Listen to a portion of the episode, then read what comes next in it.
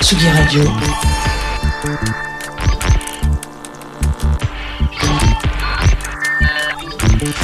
Sur la route des festivals.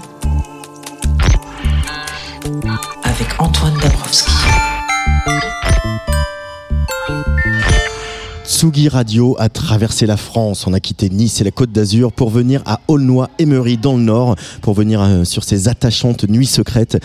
Un festival qui a franchi un cap important l'année dernière en repensant totalement son site avec un camping qui entoure littéralement la grande scène pour lui faire atteindre le chiffre rondelet de 55 000 spectateurs. Ce qui est un, bel exploit hein, pour cette petite bourgade de l'Avenois euh, qui fait venir à elle euh, le public de tout le nord de la France et même de la Belgique voisine qui était présent en masse hier pour la Reine puisque c'était aussi la fête nationale belge.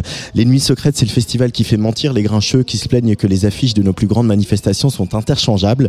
Salut, c'est cool. Euh, nous présentait Dimension Bonus, leur nouveau projet, ou encore les Parisiens de Train Fantôme qui faisaient se percuter rap et punk hardcore.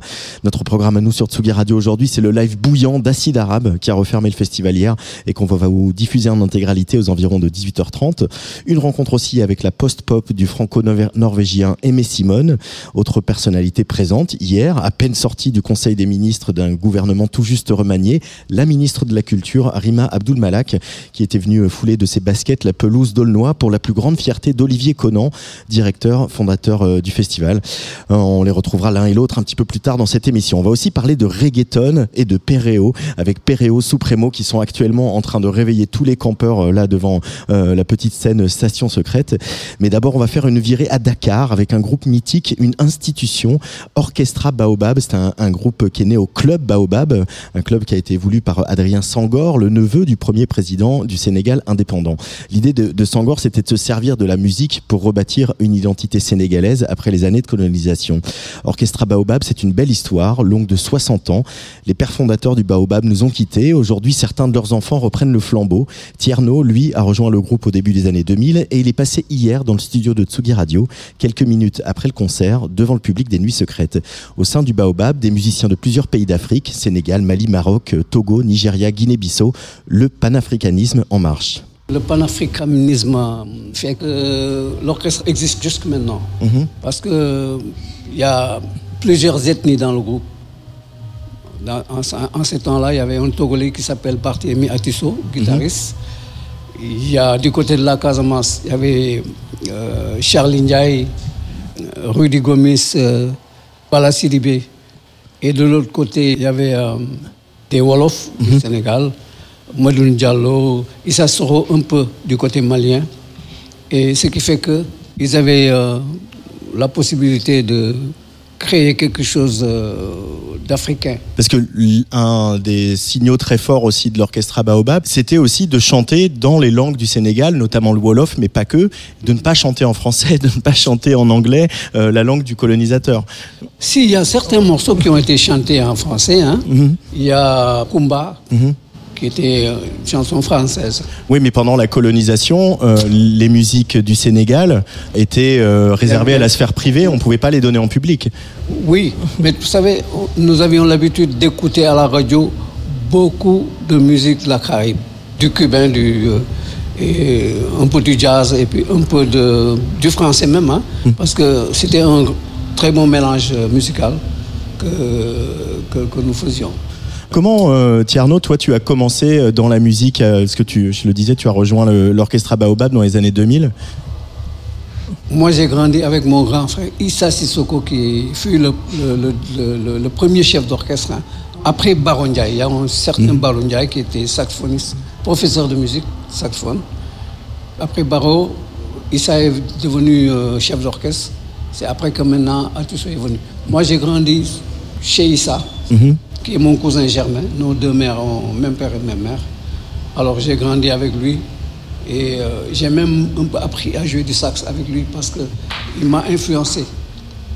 Et lui, il a été influencé par, euh, dans la famille, un oncle à nous qui s'appelait Saho qui jouait de tous les instruments. Mhm.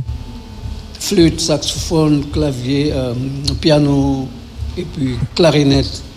Il a été le premier qui a influencé la, la famille à, jouer de la musique. Euh, et évidemment, il y a de la musique partout, euh, tout le temps. Euh, Qu'est-ce que toi, tu as, tu as écouté évidemment l'orchestre Baobab, mais quelles sont les, les musiques qui t'ont nourri, euh, toi, le saxophoniste que tu es? J'avais le son du baobab dans mes oreilles. Comme j'habitais avec mon frère, chef d'orchestre, Ouais. alors tout ce qu'il faisait, s'il s'apprêtait à créer quelque chose, j'étais déjà au courant. J'habitais dans la maison et je savais ce qu'il ce devait faire, ce Ouais. devait se faire. C'est en ce temps-là que moi j'ai appris à jouer du saxophone. Et ça m'a influencé. Euh, J'étais avec lui dans la maison, mais j'allais jouer dans un autre groupe qui s'appelle le Sahel, le Khalam. Il y a, a d'autres petits groupes qui ont existé bien avant ça, avec lesquels j'ai joué, tu vois. Et pourquoi tu as choisi le saxophone? C'est l'influence de, de mes grands frères. Ouais. Issa a été influencé pour un certain Diego Kouaté, qui Ouais. vit à Marseille. C'est l'aîné de la famille. C'est lui qui a commencé à. qui a été influencé par l'oncle dont je te parlais, là, Sarou, Mhm. à jouer de la clarinette. Et euh, Issa a pris et moi j'ai suivi. Euh, ce, ce pont entre euh, les musiques afro-cubaines et euh, les musiques euh, du continent africain, aujourd'hui, il paraît évident euh, parce qu'il a été euh, euh, documenté, parce que vous en avez parlé, parce que vous avez tourné, vous, les, les, les Cubains, etc.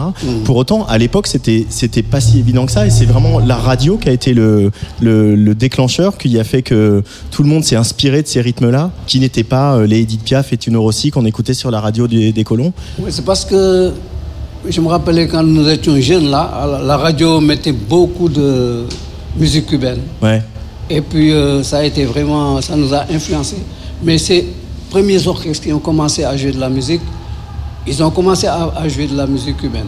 vois. Et ça, ça, ça a beaucoup influencé.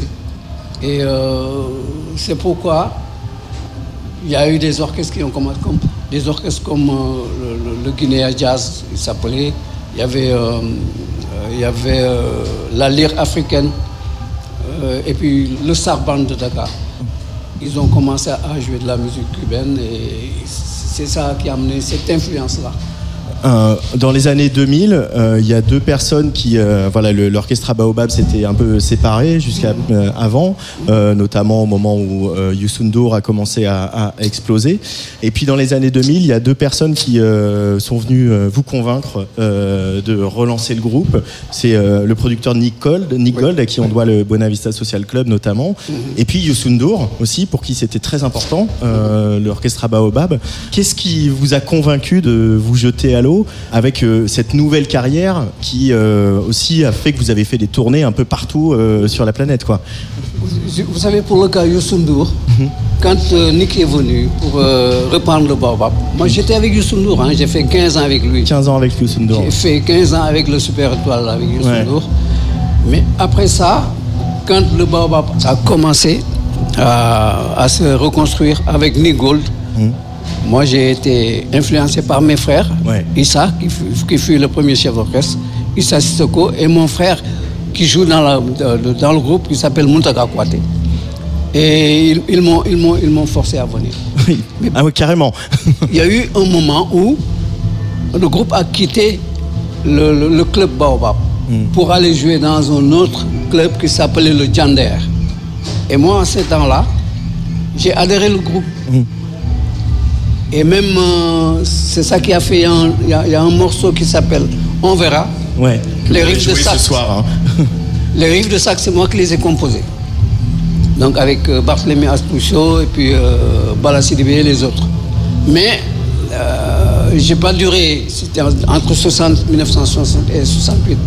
Je les ai quittés, c'était pour immigrer en Allemagne, à Berlin. Ah. C'est à mon retour que je suis revenu. N'Dour est venu, alors chambouler tout ça parce que le malheur venait de naître. Ouais. Alors ça a été une forte pression sur, les, sur, les, sur la musique cubaine que nous jouions. Alors ce qui a fait que bon, l'orchestre s'est disloqué. Tout, le- tout un chacun est parti d'un côté pour aller faire autre chose. Mais Nick Gold est venu parce que quand il a vraiment écouté Baobab, il a su que bon ça, c'était quelque chose à reprendre. Et avec la collaboration de Youssou, ça a repris en l'an 2000. Mais ça vous a surpris euh, le succès que vous soyez programmé partout, euh, sur les scènes de partout, euh, aux États-Unis, en Europe, en Asie, etc. Parce qu'il y a eu un- une, c'était une, une nouvelle vie de du baobab aussi dans les années 2000. Nous ne nous attendions pas à ça. Non Parce qu'il y a tellement de, de morceaux joués qui ont été piratés. Donc, au début, ceux qui ont commencé le travail, ils en avaient pr- presque rien gagné. Ouais. Et quand Nick est venu et qu'ils ont découvert qu'il y avait le Pirate Choice, Ouais. ça a été une forte influence. Et dès que ça a repris, hop, c'est parti. Alors depuis lors, ça n'a pas vraiment pas arrêté. quoi. Il y a eu des moments de- de- d'arrêt, mais chaque fois que ça se reprenait, tout allait bien, quoi. Tout allait bien. Euh, comment c'est d'être un musicien aujourd'hui euh, au Sénégal et à Dakar Euh, Est-ce qu'il y a une, on, sait qu'il y a une scène hip-hop et rap assez importante à, à- à Dakar. Est-ce qu'il y a, il y a beaucoup de musique partout? Il y a beaucoup de styles musicaux qui sont joués? Ouais, en ce moment, le, le- le- le hip-hop et le rap, c'est, euh, ça, ça, ça a pris une ampleur. hein. Et il y, a- il y en a même, il y en a parmi ces jeunes-là qui ont, qui ont un nom, comme Awadi, comme le Daraji, tu vois. C'est, des jeunes vraiment très dynamiques et qui se font entendre partout dans le monde. Mais ça n'empêche pas que bon, chaque, euh, euh, le Baobab continue son chemin, Ouais. tu vois. Bien qu'il y a Youssou N'Dour, Ismaël Lolo et tous ces autres-là. Et il y a des jeunes qui viennent euh, vous voir en concert à, Dakar et au Sénégal? Oui, oui, ils aiment bien, ils aiment bien écouter la musique. en tout cas, le hip-hop et le rap, ça, ça a beaucoup de force. Mais de l'autre côté, tu sais, les plus âgés, ils aiment beaucoup plus cette musique-là de, du- Ouais. du, baobab. Mais les jeunes commencent maintenant quand même à adhérer parce que il y a la nouvelle génération qui a adhéré le, le- le groupe. Il y en a quelques-uns parmi eux sont nos enfants. Parce que les, les, les, les, les, euh, les anciens membres qui étaient là et qui, qui ne vivent plus, qui ne vivent plus, euh, nous avons été obligés de continuer. Pourquoi? Parce qu'il fallait pas, il fallait tenir le flambeau. Il fallait tenir le Parce flambeau. que vraiment, cette longévité-là, ça a étonné beaucoup de monde. Hmm. Et même euh, une fois, on a rencontré Manu Dubango il y a trois ou quatre ans de cela, il, il vivait encore. Et euh, on s'est parlé, il m'a dit il faudra tout faire pour que euh, maintenir ce, ce groupe-là en vie. Pourquoi? Parce que c'est, c'est- ce que vous faites, c'est, c'est quelque chose de magique. Et, et puis ce, ce qu'incarne le baobab, c'est aussi l'histoire du Sénégal. On sait qu'au départ, c'est voilà, euh, Sangor et son neveu qui, qui ont, qui ont voulu ça, qui ont facilité ça. Aujourd'hui, euh, Macky Sall est président du Sénégal. Est-ce que, est-ce que vous sentez qu'il y a le même soutien, euh, qu'il y a la même envie euh, du, de politique de soutenir la- la- le baobab et la musique en général au Sénégal? Eh oui, bien sûr, parce que peut-être que, bon, quand on est président, on n'a pas beaucoup de temps. Mais nous avons un peu de contact avec sa femme qui, qui nous aime très bien. Ouais. Madame la première dame, elle, elle, elle, elle, elle, elle nous aime bien. Elle s'occupe de nous aussi, hein, de temps en temps. Et c'est, beau aussi qu'un groupe dépasse euh, ses membres originels, certains ont disparu, comme tu l'évoquais, et de se dire que ce groupe-là, il, va continuer, il peut continuer pendant euh, des, des décennies et des décennies. euh, C'est à continuer à, à tisser ce lien avec, avec le peuple sénégalais et les pays amis. Ouais, Tu sais, vous savez, ça c'est la volonté de ceux qui, sont, qui ne sont plus là. Ils, ils avaient toujours envie que cet orchestre-là vive. Pourquoi? Parce qu'ils savaient que bon, tout le temps qu'ils ont fait, et que le baobab, il y a eu un moment où on disait que, comme je viens de dire, je venais de dire tout à l'heure, que c'était une institution. Vous savez? Donc, euh, nous qui sommes là, nous sommes avec euh, nos enfants. Avec les, les- maintenant, c'est- on appelle même Baobab nouvelle génération. C'est des jeunes, nos enfants, des, des musiciens de talent, et qui, ont, qui, qui vont relever le défi. Parce que nous, en ce moment, les plus âgés, ils n'ont plus grand-chose à faire. Mhm. Mais ça, c'est beau aussi de voir sur scène euh, ce mélange des générations, et c'est Oui, quelque chose, oui, euh, oui, ça oui, c'est aussi oui. des valeurs très fortes euh, au Sénégal et en Oui, Afrique. oui, oui, bien sûr, s'occupe de ses anciens et comme on s'occupe de ses enfants. Quoi. Oui. Et puis, vous savez, il y a eu des moments où les, les jeunes ne s'intéressent pas trop à cette musique-là. Mais en ce moment, y, il y a un endroit, un restaurant qui s'appelle La Mer à table, où nous jouons tous les trois ou quatre dimanches euh, du mois, les après-midi du dimanche. Mais maintenant, les gens, les jeunes sont beaucoup plus euh, influencés par euh, la musique du baobab que, les, que les plus, que- que les plus âgés. Et ça, c'est quelque chose de magique. Il y a des rappeurs qui ont samplé la musique du Baobab dans leur musique, qui ont utilisé. Ils ont même, il y en a même qui ont repris quelques titres du baobab. Hein. Ils les ont pris avec leur musique de rap et tout. Ça, ça fait plaisir aussi. Oui, ça fait plaisir, oui, quand même.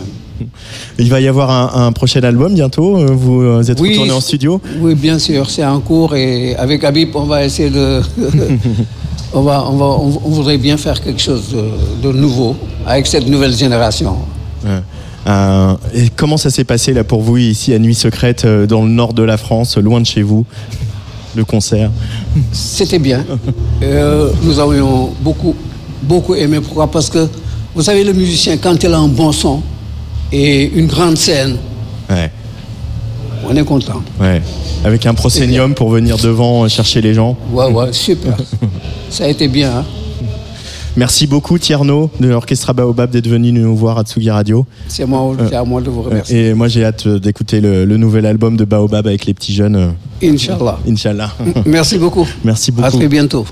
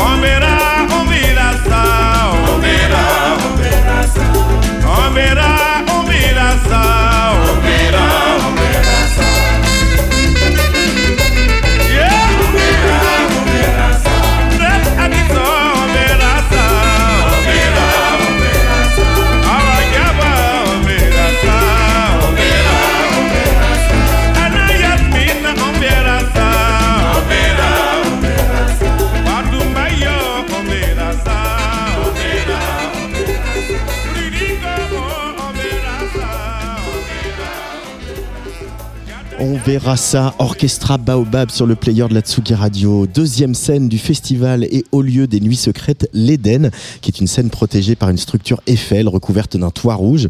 Au siècle dernier, c'était une usine d'armement d'où l'on chargeait les obus directement sur les trains qui attendaient à la gare voisine.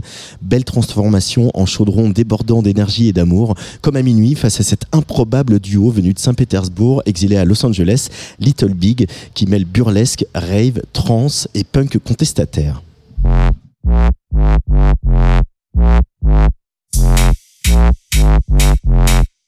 Pendejo. Wake up in the middle of the night just to check the phone. Counting on my likes like it's money. I'm a ticking bomb. Dancing to the camera, that face, mm, looking dumb. I'm crazy and I know it. Body so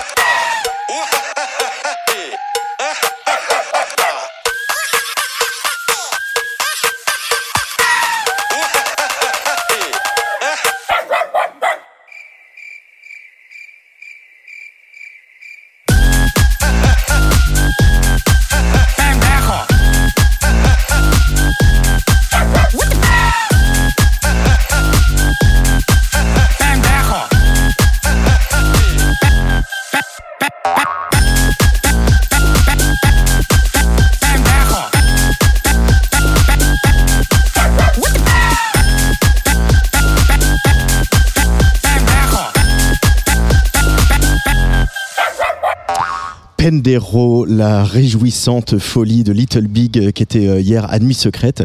Un peu plus tôt à l'Eden, euh, sur la même scène, donc il y avait la post-pop d'Aimé Simone. Le franco-norvégien a sorti Oh Glory, la suite de son remarqué premier album Say Yes, Say No. Après une jeunesse difficile, Aimé Simone a trouvé la paix et l'amour avec Sonia Fix, sa compagne, mais qui est aussi une véritable partenaire artistique. Ensemble, ils tissent un univers baroque et singulier autour de la musique du chanteur, comme on peut le voir sur le visuel de cet album. Armure, masque et couronne d'or pour lesquels Sonia Fix et Aimé Simone ont sollicité une intelligence artificielle. Alors en fait, on voulait avoir un visuel qui est cet aspect de d'innovation, de nouveauté, quelque chose d'un peu étrangement euh, nouveau. Mhm. Et euh, on s'est posé cette question et on est tout de suite allé euh, vers l'intelligence artificielle. Après, nous, on, ne sait pas utiliser l'intelligence artificielle, donc on a demandé à, à des gens, à, des amis qui travaillent à Berlin, qui sont designers 3D et tout ça, et qui avaient les, connaissances nécessaires et requises, mais on l'a nourri, cette intelligence artificielle, de, de références de, notre imaginaire. Beaucoup d'images de Tumblr des années 2012, 2012-2015, dans ce côté un peu euh, dystopique, post-soviétique, mhm. un peu trash. Euh, et puis, euh, on l'a contrasté avec quelque chose de, son opposé quasiment. C'est-à-dire, on cherchait un âge d'or, une utopie, et on a un peu récupérer l'âge d'or parisien, la belle époque, pour ses designs. C'était une, époque d'effervescence culturelle. Il y avait plein de découvertes scientifiques et littéraires et tout ça. Du coup, on a mélangé ces deux mondes, ce côté froid et ce côté chaud, et euh, le noir et blanc, le doré, la, dystopie, l'utopie. C'est ça qui a, créé la pochette. Oh Glory, le titre de l'album, c'est euh, forcément une dimension très spirituelle. Euh, pourquoi avoir mis ce, ce mot qui est euh, un peu connoté, qui peut avoir aussi plein de significations Qu'est-ce qu'il incarne pour toi, Aimé Simone? Bah, justement, il, incarne plein de choses différentes. Il a plusieurs euh, degrés de lecture. Pour moi, le sens premier de la gloire dans, mon histoire personnelle, c'est pas quelque chose de matériel. Euh, c'est plus, euh, c'est quelque chose de très personnel. C'est l'idée d'arriver à aujourd'hui faire de la musique avec les gens que j'aime, euh, avoir une famille, euh, être euh, sur ce chemin lumineux. Pour moi, c'est ça la gloire. C'est, j'aurais jamais imaginé être là où je suis aujourd'hui. Et après, euh, en fonction de la façon dont on dit Oh Glory, la façon dont on, on l'écoute, on l'entend euh, par rapport aux chansons, ça peut être dit avec, euh, avec second degré aussi. Oh Glory, cette chose dont je m'approche et que je n'atteins jamais. Ou ça peut être dit de manière pensive, comme un poète qui regarderait le ciel et qui dirait Oh Glory. Il y a plein d'interprétations possibles. Euh, pour revenir à, à- à l'image, euh, tu as dit dans Le Monde au moment de la sortie de l'album que le peintre Le Caravage était une grande inspiration pour toi. Qu'est-ce qui t'inspire dans, dans l'œuvre du Caravage? C'est son jeu des, des lumières. C'est-à-dire qu'il peint souvent des tableaux très sombres, avec des noirs très profonds. Et c'est souvent des couleurs sombres qui, qui ont tendance à dominer un peu ces, ces tableaux. Par contre, il y a des points lumineux extrêmes, très très lumineux. Et voire même si on essayait de reproduire cette lumière-là de façon naturelle, ça serait impossible. Donc quelque part, c'est comme si les, les êtres qu'il peint euh, étaient euh, émanés de la lumière en eux-mêmes, comme s'il y avait il y a une valeur spirituelle en fait. Mm. Et j'aime cette idée de, de contraste et de chercher la lumière dans les contextes sombres. Enfin, trouve ça assez euh, réel comme expérience. Il y a aussi beaucoup de sensualité, voire de parfois de sexualité dans certains tableaux du Caravage. Elle est où la sensualité chez Aimé Simone? Je pense qu'il y a quelque chose dans, dans cette quête de l'amour, du tendre, euh, dans la vulnérabilité aussi. Il y a des morceaux aussi qui sont plus joueurs, comme Oh Yeah, qui parlent juste de le fait de, de danser, de laisser parler les corps. Donc en fait, cette sensualité, elle est omniprésente et, euh, et bien sûr, elle est très subjective aussi. Euh, Je t'ai vu euh, la semaine dernière à- au Francofolie de La Rochelle. Mhm. Euh, cette grande scène du Saint-Jean d'Acre euh, que tu as voilà arpenté en long, en large et en travers. Tu es seul sur scène et Mhm. tu n'as pas de musicien. Non. Pourquoi ce choix Pourquoi ce besoin d'aller chercher les gens tout seul? Le besoin, il n'est pas d'aller chercher les gens tout seul. Le besoin, pour moi, c'est celui de créer un moment d'unicité avec le public. C'est ça, moi, mon besoin, surtout. Il n'y a pas ce côté, je vais essayer de les choper ou quoi. C'est pas ça. C'est vraiment l'idée de, de créer ce moment éphémère, magique, et, et de créer cette synchronicité. J'y parviens mieux, personnellement, quand il n'y a pas d'artifice sur scène, quand il n'y a pas d'autres éléments qui pourraient venir euh, détourner l'attention. J'ai besoin d'avoir la concentration du public un maximum, de la chercher, de la, de la faire monter en puissance, cette concentration, jusqu'à la, la transcender. Euh, et moi, j'y arrive mieux comme ça. Et après, j'aime aussi tout ce qui est minimal et tout ça, des tableaux très sobres finalement, mais qui en jettent pour faire ressortir euh, l'émotion de la performance Mhm. euh, et son humanité, plus que de créer une sorte de synchronicité avec des musiciens sur scène et avoir un public qui est spectateur de ça. J'aime pas avoir un public spectateur. Ah ouais. J'aime avoir un public actif, autant presque créatif que, que l'artiste sur scène. Euh, et pour autant, tu bouges énormément, euh, tu occupes vraiment tout l'espace. Euh, c'est la musique que tu fais, en tout cas quand tu la produis sur scène, elle, elle doit passer par le corps comme ça, par quelque chose de, de très physique. Ouais, bah c'est l'aspect viscéral que j'aime, qui, qui a toujours été une partie importante de ma vie. Je suis, enfant, j'étais un enfant très physique quelque part. J'aimais le sport, la, la moto, tous ces, ces, ces sports d'adrénaline. Euh, j'aime l'aspect physique et je trouve que la musique a cet aspect physique. C'est important pour moi de danser, c'est important de bouger, de d'être dans le club et de, de me lâcher, me libérer. Euh, ouais, il y a ce côté euh, libérateur. Euh, mais sans non plus renier l'aspect émotionnel, la sincérité, la vulnérabilité. C'est-à-dire que dans le physique, il y a ce côté, cette recherche de l'empowerment, quelque part. On, reprend le contrôle sur, sur son corps, quelque part, et en même temps, le corps prend le dessus. Il y a cette euh, dynamique-là, et, mais sans se perdre là-dedans et, et essayer de quand même garder, rester sur le fil de, de cette fragilité, de la sincérité, de l'émotion. Cette énergie-là, tu l'as trouvée sur les, les dance floors de, de Berlin quand tu y, vous y avez vécu? J'y ai beaucoup, j'y ai compris beaucoup de choses dans les clubs. J'ai compris l'idée du, du drop. Qu'est-ce qu'un drop? Comment faire monter quelque chose très haut et puis le faire tomber très bas et avoir ce- cet aspect euh, physique, euh, enfin qui pour moi est tellement, je sais pas, il y a une sorte de release, une sorte de, d'échappatoire ou je sais pas comment traduire ça. lâcher prise. Ouais, c'est c'est plus que le lâcher prise. C'est comme si notre âme sortait de notre corps et qu'on on- on dansait sur le rythme. Ah ouais, à ce point-là. Ouais. Mhm.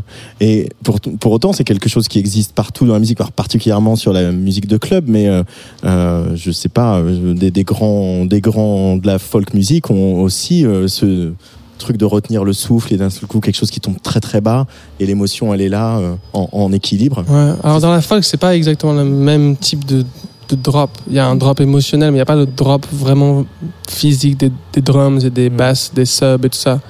Pour moi, la folk, je la vois plus comme quelque chose de, comme une rythmique continue et, effectivement des moments euh, de, de, de respiration, d'intimité. On se sent très proche de la voix du chanteur et tout ça pour que ça reparte ensuite et ça nous entraîne. Mhm. très dansant quelque part. Mais le drop, c'est juste pour le mosh pit, c'est Ah pour ouais. sauter, c'est pour. Il n'y a, pas de pas de danse à ça. Il y a quelque chose d'a- d'animal en fait. Euh, tu es, c'est un parcours aussi dans en- évidemment entre ce premier album, ce deuxième. Voilà, tu as pas mal raconté sur le premier. Euh, ton, t'es, t'as, t'as une adolescence et ton début d'âge adulte un peu compliqué. Euh, d'en être là aujourd'hui, d'être heureux, d'être posé, de faire des grandes scènes, de vivre de de, de l'art, euh, c'est euh, dream come true. Aimé Simone, It's glorious. it's glorious. tu pouvais pas rêver de meilleure vie. Non, c'est ça, c'est ça que j'essaie de chanter aussi dans ce, ce nouvel album. C'est Oh Glory. Pour moi, c'est ça. cette- On peut toujours rêver d'une meilleure vie, mais je m'attendais même pas à avoir celle que j'ai aujourd'hui en fait. Et je me rends compte qu'on ne choisit pas sa vie nécessairement. On se lance dans des directions. on- Il y a des opportunités qu'on saisit ou non. On a de la chance, on n'en a pas. Et puis on continue notre chemin, on n'abandonne pas. Et il y a des choses qui. C'est ça qui construit notre ligne de vie quelque part. Et, euh, et plus que chanceux, je me sens reconnaissant, en fait. Reconnaissant et humble de, par mon parcours. Parce que je sais que ça aurait pu tourner de mille autres manières. Euh, pour revenir juste euh, pour finir sur le premier album, il y a, cette chanson qui s'appelle In This Dark Time qui a été euh, très très très très écoutée en, en Ukraine. Euh, quand une chanson elle, elle nous échappe un peu comme ça et que des gens se l'approprient dans un contexte complètement différent de ce, Mhm. la chambre où tu l'as euh, écrite ou les chambres où tu l'as écrite, euh, qu'est-ce que ça t'inspire? Ça que d'un seul coup des gens qui traversent une épreuve comme celle de la guerre euh, s'approprient cette chanson et, et qu'elle devienne un peu une, une marotte, un doudou? Hmm. Bah, ça rejoint cette idée de synchronicité et, et d'unicité que je cherche dans le live en fait. Ça, c'est ce qui se passe sur la toile euh, de, de notre époque, sur le web et tout ça, et, et dans les vies des gens. C'est quelque chose qu'on contrôle beaucoup moins, je trouve, que- qu'un public sur scène. Euh, mais c'est aussi ce qui fait sa magie. Et euh, moi, ça me touche à chaque fois et j'ai toujours du mal à comprendre exactement ce que les gens peuvent ressentir avec euh, ma musique. J'arrive pas à l'imaginer en fait. Mais je l'accepte. Merci beaucoup, Aimé Simone, Merci Tsugi. d'être venu sur Tsuga Radio. Thank you.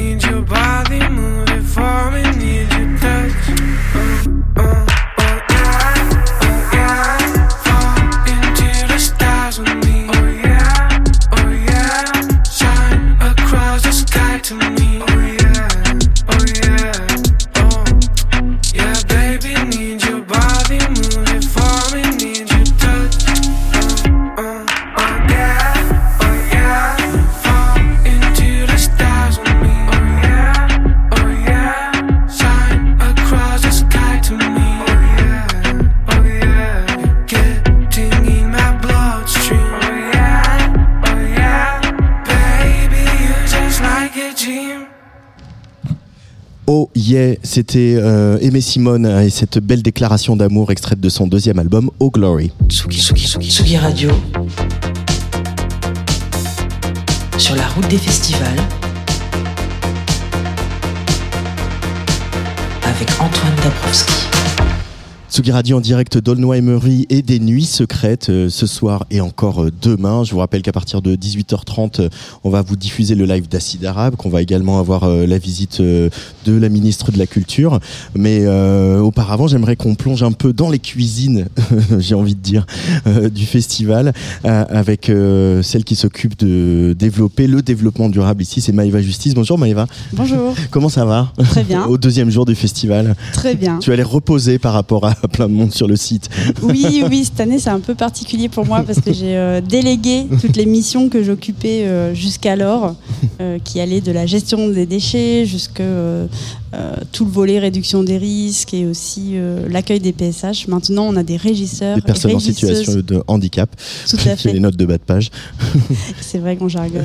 Et du coup, euh, voilà, je, je suis reposée parce que euh, on a des régisseurs et régisseuses maintenant pour euh, toutes ces missions. Et donc moi, cette année, je me consacre essentiellement au bilan carbone du festival. Mais euh, ça, c'est un, un- rien que ça, en fait, sur l'articulation euh, ressources humaines d'un festival, d'avoir mis en place des régisseurs sur des postes, mais d'ordinaire, mais des régisseurs en place sur euh, la gestion d'un bar, euh, la gestion d'une scène, euh, la gestion d'un after, etc.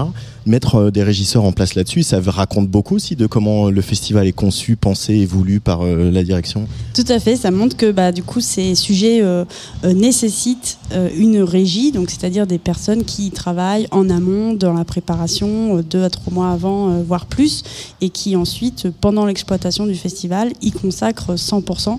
Surtout que souvent ce sont des sujets où en fait il y a un côté très logistique, opérationnel sur le terrain, euh, aussi beaucoup de communication, de sensibilisation, et aussi une gestion, euh, gestion humaine, puisqu'en Mm. fait on travaille aussi avec euh, des bénévoles qui nous aident. Et c'est vrai que par exemple sur le, la régie déchets, avant on demandait aux bénévoles de, de faire en sorte que le site soit propre euh, et sensibiliser le public. Et maintenant ça devient une vraie logistique où en plus il faut traiter les flux, euh, s'occuper des rotations, faire en sorte que les déchets sont ben, évacués du site, euh, qu'on récupère les tonnages par exemple. Donc c'est vrai que c'est beaucoup de logistique. Donc on voit émerger des professions, enfin des, postes en fait qu'on n'avait pas, comme par exemple aussi les, les questions de, de régie eau.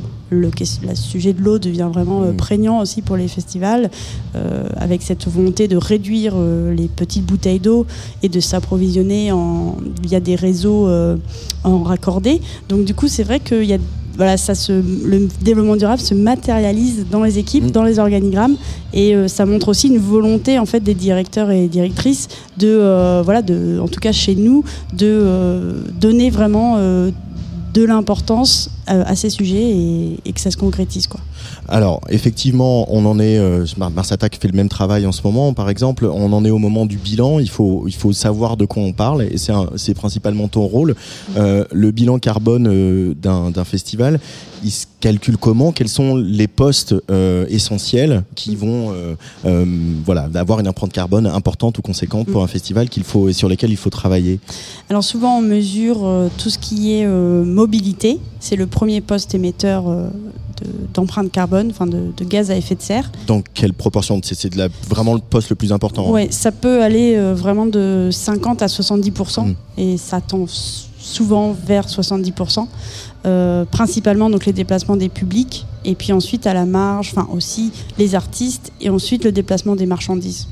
Euh, ensuite vous avez tout le poste d'énergie. Donc la, consommation des fluides, de l'énergie, euh, des, euh, de l'électricité, des, des- des gaz, enfin des- du diesel pour les groupes électrogènes, ce genre de choses. Mhm. Ensuite, vous avez tout ce que le festival achète, tout ce qui fait, tout ce qu'il, tous les intrants en fait, tout ce Mhm. qu'il, euh, parce que ça aussi, ça a une empreinte carbone qui rentre puisque c'est fabriqué pour nous. Et ensuite, vous avez aussi, euh, j'en oublie peut-être, mais euh, tous- les prestataires, toutes les locations, c'est pareil, c'est, ça fait partie. C'est, c'est, je crois que je- voilà, c'est, à la marge, mais en fait, c'est principalement ces, ces postes, ces postes-là. Et du coup, depuis quelques années déjà, euh, Marion et Olivier, les directeurs du festival, ont, ont voulu relocaliser euh, tout ce qui, euh, voilà, travailler avec des partenaires locaux Mm. sur tous ces postes, quoi, que ce soit l'énergie, que ce soit le- la nourriture, que ce soit la fabrication de, de, voilà, de signalétique ou autre. Ça a été l'idée de travailler dans la région. quoi. Ouais. Bah, L'idée de relocaliser, il y a deux enjeux. Il y a le premier qui est effectivement de réduire euh, l'empreinte carbone, donc être en circuit court finalement, s'approvisionner à moins de euh, 200 km. c'est ce qu'on appelle local, c'est moins de 200. Après, euh, on- ça peut, esti- on peut estimer que c'est beaucoup, mais euh, et ensuite le deuxième intérêt, c'est que ça permet de générer tout simplement de l'économie euh, locale, donc c'est-à-dire de faire euh, travailler des prestataires, des fournisseurs, euh, autant de biens de et de services euh, locaux, et donc faire en sorte que euh, nous, organisateurs de, de festivals, on, on fait bénéficier en fait le tissu local euh, de, euh, de ce qu'on du festival en fait. Euh, donc ça, c'est vrai que c'est quelque chose aussi qui est très très intéressant à calculer pour pour les organisateurs. Donc il y a pas mal de festivals qui essayent de calculer, faire une étude sur la retombée économique et sociale de leur festival. Nous, c'est en cours. En fait, on a une doctorante au sein de l'association depuis 2-3 ans qui fait ce travail et qui va restituer bah, à la fin de son doctorat euh, les résultats de cette étude. Donc moi, je suis aussi impatiente. euh. Mais c'est vrai qu'on n'a pas trop du mal à s'approvisionner en local parce que, euh, en fait, le festival étant organisé en associatif, il y a tout ce tissu déjà de connaissances, de système D, de ah bah je vais aller chercher ça chez lui, euh, euh, voilà un peu système D débrouille. Et puis ensuite, il faut aussi avouer que bah on a la chance euh, d'être sur une euro-région où euh, par Une exemple région qui a un carrefour. un carrefour. Donc c'est vrai que par exemple, bon bah nous, on est à 20 minutes de la frontière belge où on a aussi beaucoup de prestataires belges. Donc on a beaucoup de, de- de choses qui, techniques qui viennent de, de Belgique. Mm. Et après, bah, par exemple, quand on parle de- d'achat, euh, tout ce qui est achat de, de boissons, donc euh, pour tout alimenter les, les bars, euh, bah, ça, on a la chance, encore une fois, d'avoir des fournisseurs très locaux. Bon, un peu moins pour les, les- le vin, mais bon, par exemple sur la bière, on n'a pas besoin de faire appel à une multinationale. On a en local des, des, fournisseurs qui savent approvisionner en volume. Et donc, euh, voilà, ça c'est. euh, Il y a des enjeux de volume aussi maintenant que le festival a, a franchi euh, voilà un gros step de fréquentation. Euh, pour euh, évoquer rapidement les artistes, au-delà du cliché de l'artiste qui viendrait en jet, euh, il y a aussi les, les, les scénographies, les décors sur scène qui prennent de plus en plus de place. Euh, voilà, hier je voyais le démontage de de- d'Angèle, c'est quand même deux smirmorques, je sais pas combien il y a de tourbus pour Angèle. Euh, c'est est-ce que c'est Bon, évidemment, dit comme ça, ça paraît un, peu choquant. Est-ce que dans le bilan carbone que tu commences à, établir, Maëva, est-ce que c'est si important que ça Ou est-ce qu'on peut discuter avec les productions des artistes pour euh, euh, bah mettre une partie de l'équipe dans le train, euh, faire autrement Alors en fait, si on parle vraiment que de façon comptable, ça sera toujours finalement le déplacement des publics qui sera le plus important. Du fait, euh, pas tant de la distance, mais du nombre des, des personnes qui, Ouais. qui le représentent.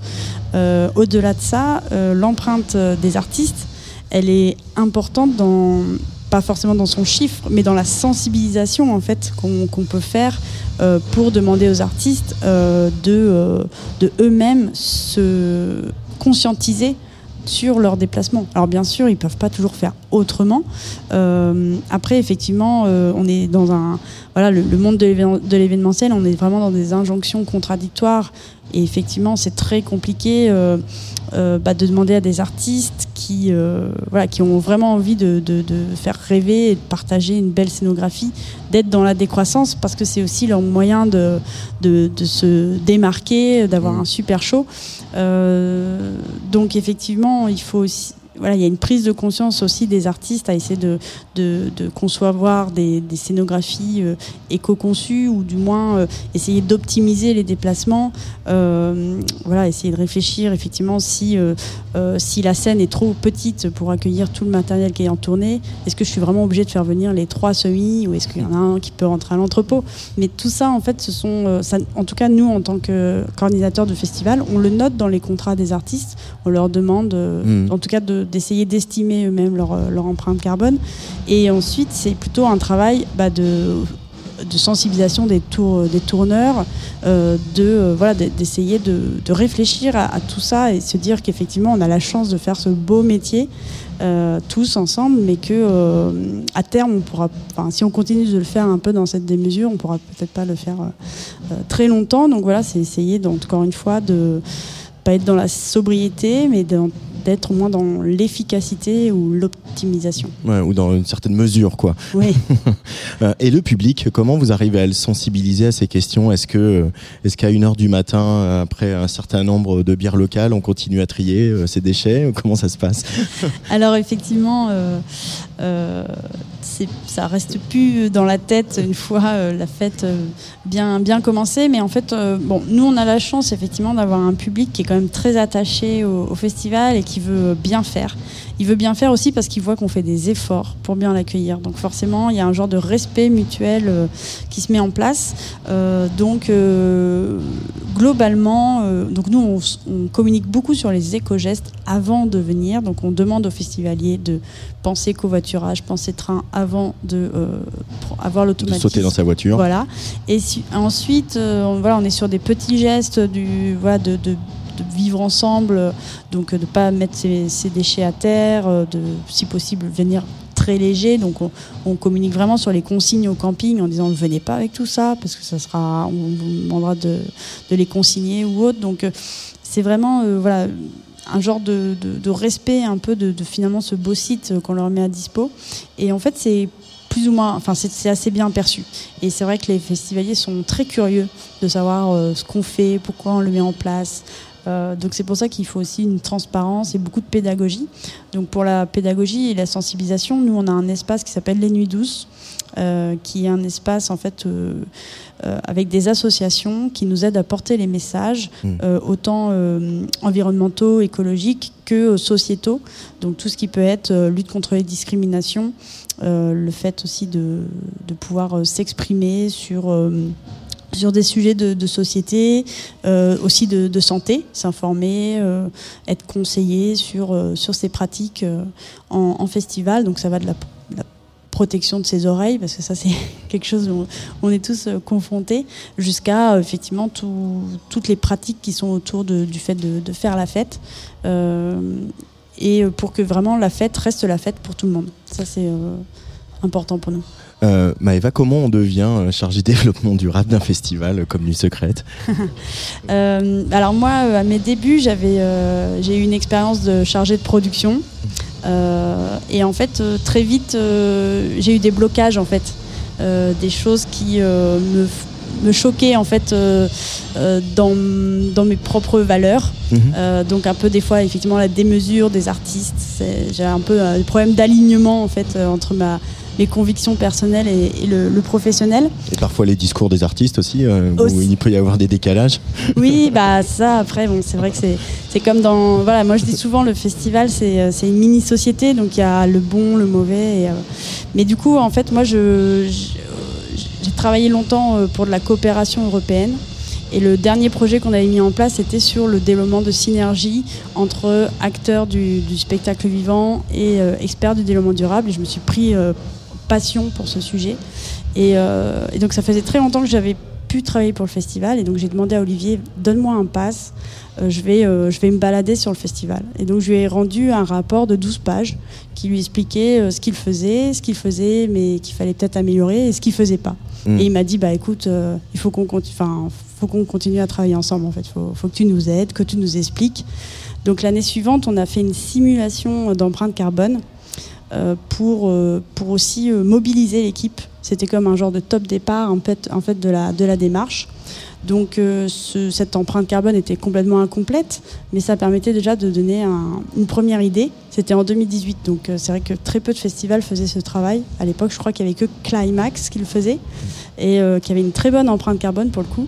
La note n'était pas très bonne, Mm. et, et donc le directeur a dit ah je sais pas, j'ai pas trop envie de communiquer dessus. Et moi, bon, je trouvais qu'en vrai, on aurait pu communiquer dessus parce que ça aurait été un point de départ. Mais bon, on on l'a pas trop communiqué, même si on n'avait pas à être honteux de ça. Et en 2019, puis euh, 21, euh, 22 et maintenant, euh, on met en place des plans d'action Donc euh, collectivement, on se met euh, tous autour de la table et on réfléchit à ce qui est prior- prioritaire d'agir euh, et ce que les, aussi les équipes ont envie de mettre en place. Mhm. Donc euh, cette année, on n'a pas trop lancé de nouveaux chantiers. On a plutôt conforté tout ce qu'on a mis en place en 2022 sur ce nouveau et magnifique nouveau terrain de jeu. Euh, donc euh, l'idée là cette année, c'était priori- prioriser donc le bilan carbone. Et on sait que donc l'an prochain, on va plutôt accentuer sur euh, justement les actions autour de la mobilité, parce qu'on on anticipe déjà les résultats du bilan carbone, donc on sait que ce sera ça. Donc on va vraiment essayer de travailler pour éventuellement mettre en place des navettes pour les publics, euh, pour éviter encore une fois ce, ce- ce véhicule individuel euh, qu'il reste au garage. Et euh, moi j'aimerais bien qu'on bosse aussi sur euh, la thématique de la biodiversité. Parce que c'est vrai qu'on est très focus en France sur l'empreinte carbone, mais c'est pas la seule externalité négative qu'on a sur, sur notre écosystème. Et j'aimerais bien qu'on réfléchisse un petit peu à finalement quel est l'impact ou les nuisances euh, qu'a le festival sur, euh, sur l'habitat, autant la faune que la flore. D'ailleurs, c'est tendance parce que Elisabeth Borne a annoncé un plan euh, vendredi, euh, hier, euh, qui sera euh, probablement débattu au Parlement au mois de septembre. Euh, donc c'est quand même euh, c'est un, un sujet important et c'est vrai que euh, voilà, la pelouse est bien jaune à la fin du festival. On se demande si euh, euh, les insectes vont y retrouver leur petite vie après. Ouais, progressivement, mais euh, oui, voilà. Donc du coup, je pense que c'est ça aussi le développement durable, c'est euh, prendre en compte euh, son, euh, ses environnements, donc son environnement local, euh, euh, économique, euh, naturel. C'est un peu tout ça. Donc euh, voilà, on essaye de progresser.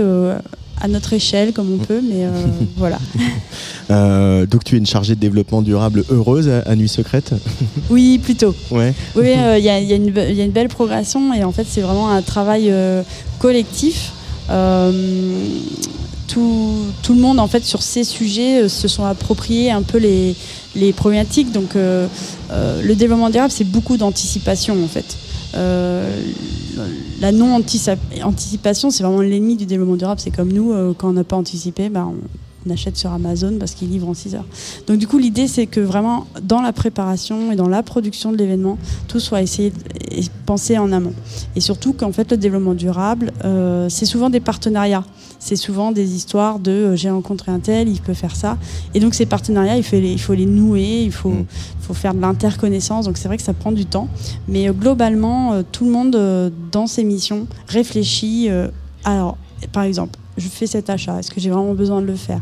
Si oui, est-ce que euh, comment je m'approvisionne approvisionne? Ou euh, est-ce que je peux faire quelque chose de durable? Euh, Par exemple, nous, les autres années, on a acheté des quantités astronomiques de bracelets pour les, identifier les, personnes qui se baladent sur le festival. Et, on en jetait beaucoup, en fait, parce qu'on n'était pas sûr de nos quantités au moment où il fallait les commander avec les délais de fabrica- fabrication. Et donc maintenant, on a acheté une imprimante où on imprime nous-mêmes les bracelets un peu euh, individuellement, ce qui fait qu'on n'a plus du tout de gâchis.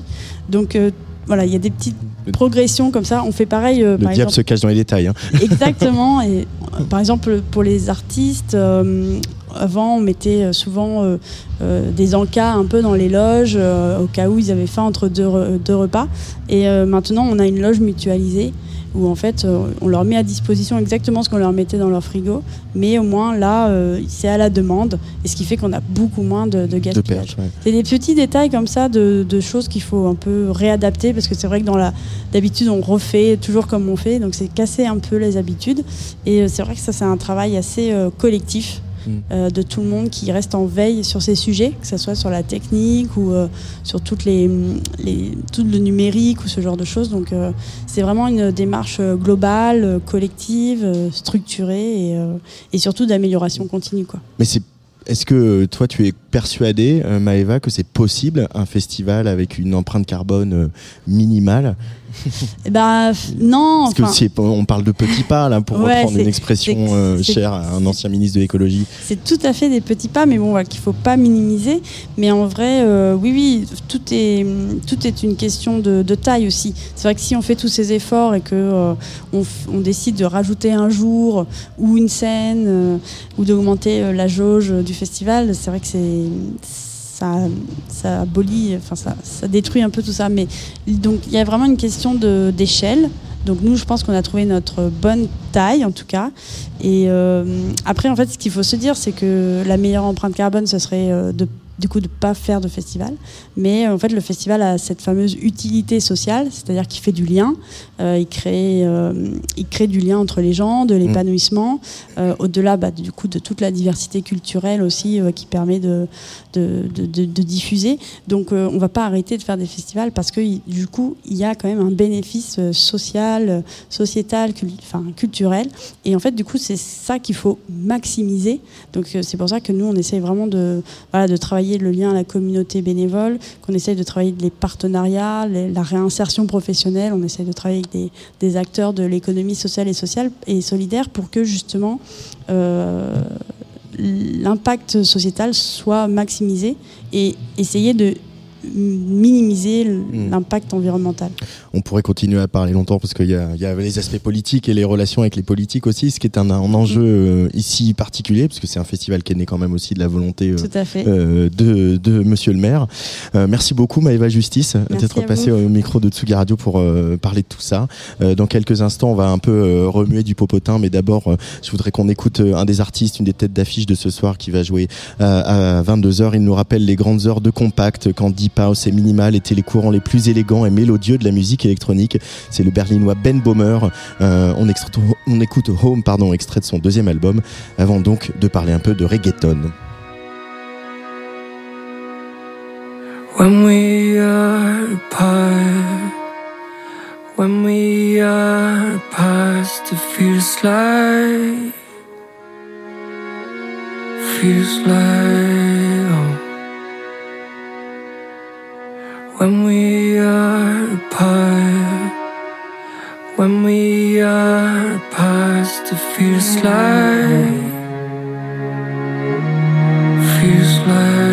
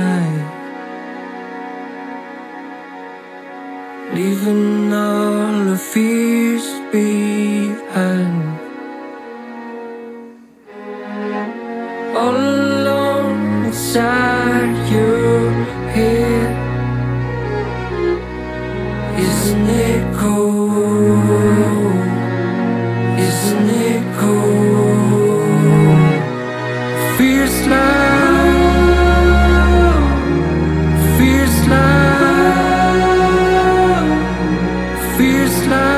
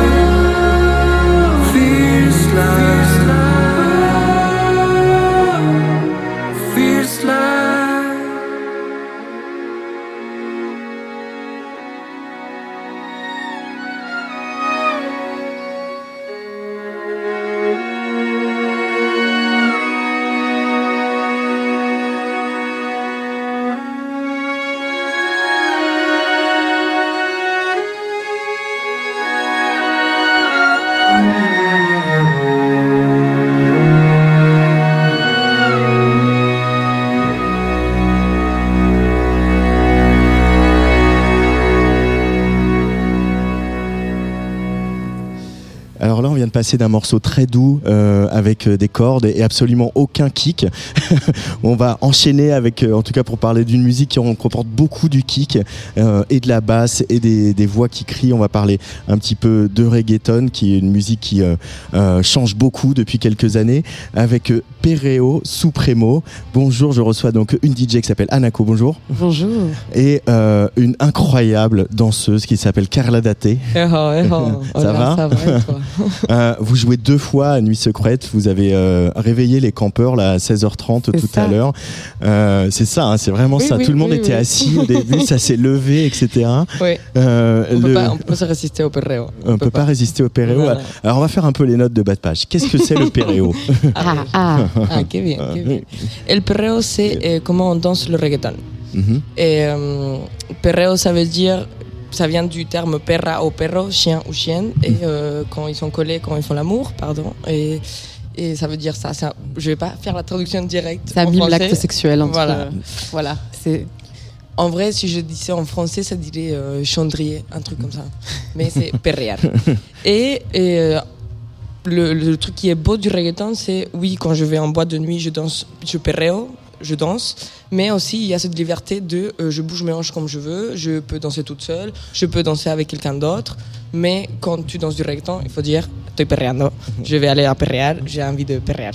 Euh, Et comment tu t'es mis à péréa En vrai, depuis, euh, depuis que j'ai conscience, c'est très drôle, mais euh, je viens du Chili, j'ai 24 ans et je suis un peu né avec le reggaeton. Je suis né, le reggaeton était déjà là en train de se. Ouais, au milieu des années Voilà. 90, quoi. Voilà. Et euh, je pense que j'avais quoi, 10, 11 ans, et on faisait des, des soirées avec euh, mes copains, avec euh, mes, oui, avec mes copains, et on faisait dans le salon, on mettait du reggaeton parce que c'est ce qu'on écoute. Ouais. Et après, à l'âge de 13 ans, et euh, j'allais dans des boîtes de nuit de mineurs. Oui, au Chili, il y avait des boîtes de nuit mineurs, ouais. Pourquoi je suis pas né au Chili? Et c'était que du reggaeton. Et du coup, je perreo depuis que j'ai confi- con- confiance. Non, non, je suis pas si confiance, mais je- que j'ai conscience. du coup, c'est très drôle parce que je me rends pas compte que euh, je danse du reggaeton au Chili. Sauf quand j'arrive ici, j'arrive ici en France et je me rends compte que je peux pas vivre sans le reggaeton, que je- il faut que je sorte perrear parce que en vrai à, c'est à étudier ça parce que et on l'assume pas, on n'assume pas ce côté sexuel, on n'assume pas euh, je vais danser pour euh, me libérer ou je vais pas porter mon corps et dire ok je vais faire ça, ok c'est moi qui décide. C'est plus c'était la musique qu'on écoutait et c'était c'était un peu évident. Mais moi mon dialogue c'était j'aime pas le reggaeton. Mais je sortais tous les week-ends en boîte de nuit où je dansais le reggaeton. Du coup c'est c'est c'est très c'est toujours l'ambivalence et la dualité que Voilà. cette musique apporte. Et c'est vrai Ouais. qu'on a vécu ça. Ouais. C'est vrai qu'il y a- y, y beaucoup d'ambivalence dans cette musique, on, on y reviendra. Mais toi, Anako, comment, euh, en tant que DJ, euh, féru de musique, comment tu es tombé dans le reggaeton et que tu mise à mixer du reggaeton Alors moi, j'ai euh, grandi en Espagne, je suis moitié espagnole, moitié française. Et en fait, pareil, comme Carla, le reggaeton, c'est la musique de mon adolescence. Mm. C'est la bande son en fait euh, qu'il y avait à l'époque. Et comme Carla, j'avais une relation très ambivalente parce que d'un côté, tu changes tout- toutes les chansons par cœur, tu connais tout, et de l'autre, t'es là genre, Ah, je sais pas. En fait, moi, j'étais toujours très mal à l'aise avec le perréor. Genre moi, je, je me suis jamais approchée d'un garçon pour perréar coller parce que ça me mettait très mal à l'aise. Ah, moi, Donc, euh, j'aimais depuis mes 13 ans, c'était quelque chose. Hein. ah non, mais c'est vrai. donc du coup, donc du coup, en fait, c'est vraiment cette, euh, cette relation ambivalente en mode bon, en fait, les mecs, euh, c'est- hyper dégradant envers la femme, c'est méprisant, etc. Euh, puis ensuite, cette musique, en tout cas en Europe, est un peu redescendue. En Amérique latine, ça continuait et tout le monde en écoutait encore, mais euh, ici, après tout le le, le coup de Gasolina euh, et euh, ces années 2002-2004, après, il y a eu un peu un- une, une vague de mauvaise musique très très commerciale qui arrivait jusqu'à l'apogée de Despacito en 2017, qui était absolument terrible. Et, hum, et en fait, après cette musique, il y a d'autres artistes qui sont arrivés et qui ont pris euh, la place et le pouvoir.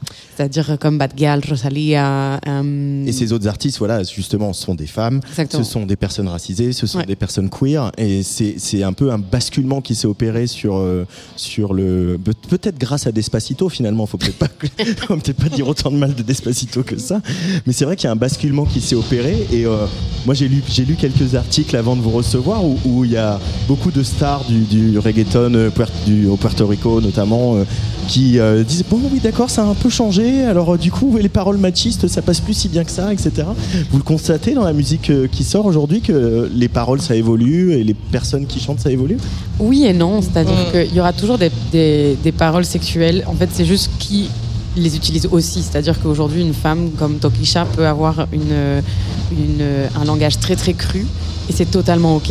Ouais. Euh, parce que le reggaeton sera toujours lié Ouais. au sexe et en fait, ce sera toujours lié au corps. Donc, en fait, il faut assumer ça. Et en fait, c'est aussi.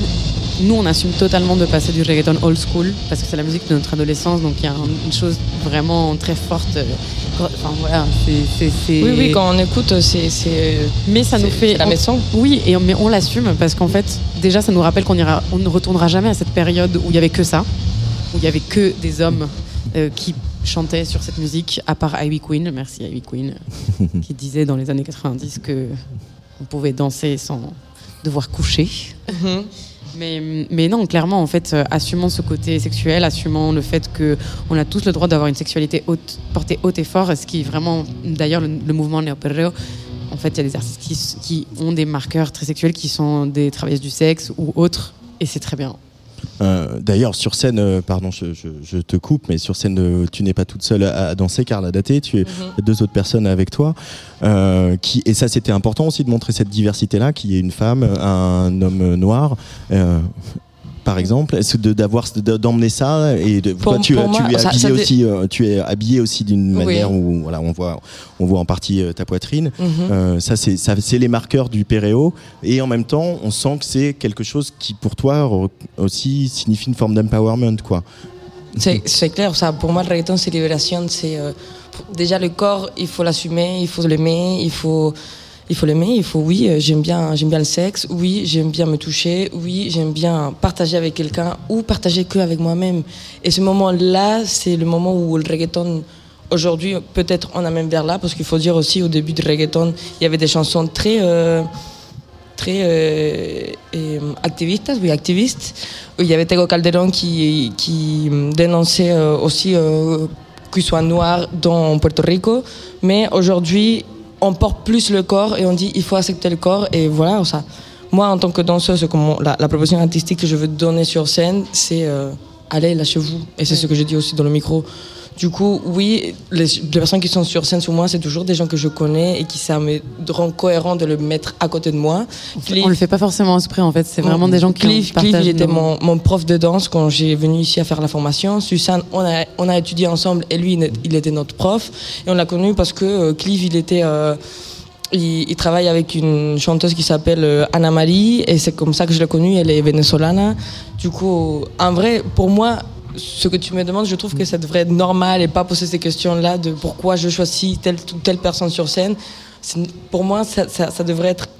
On ne devrait pas poser la question pourquoi je suis sur scène en train de, de me toucher et de danser comme ça, comme je veux danser, parce que c'est ça ce qu'on peut changer en fait. C'est euh, venez, il- c'est très marrant comment les gens ils viennent et d'abord ils sont timides, je comprends pas comment il faut aller. Après, ça Mais, explose. euh, en vrai, c'est ton cas, ton cas, tout. Il faut plier les genoux, il faut, il faut lâcher quoi, il faut lâcher. On Et- revient à la terre. Voilà, voilà. En plus, là, on est en festival, du coup, c'est Mm. c'est cool de, de- de pouvoir toucher les pieds par terre. On est- on on n'est pas, c'est pas évident, mais c'est des trucs que- qu'il faut, se poser la question pourquoi je marche tout- toute ma vie dans du béton, béton, on dit, c'est oui, béton. Et donc c'est c'est- c'est- c'est marrant, c'est oui, il faut parler ces choses-là. Oui, on. on- on- Non, mais après, on- après clairement, on, on est aussi là pour euh, visibiliser les, les minorités, les minorités de genre. euh, on, veut avoir de la diversité. Donc c'est vrai que d'un côté, on le fait pas exprès, et c'est quasi inconscient.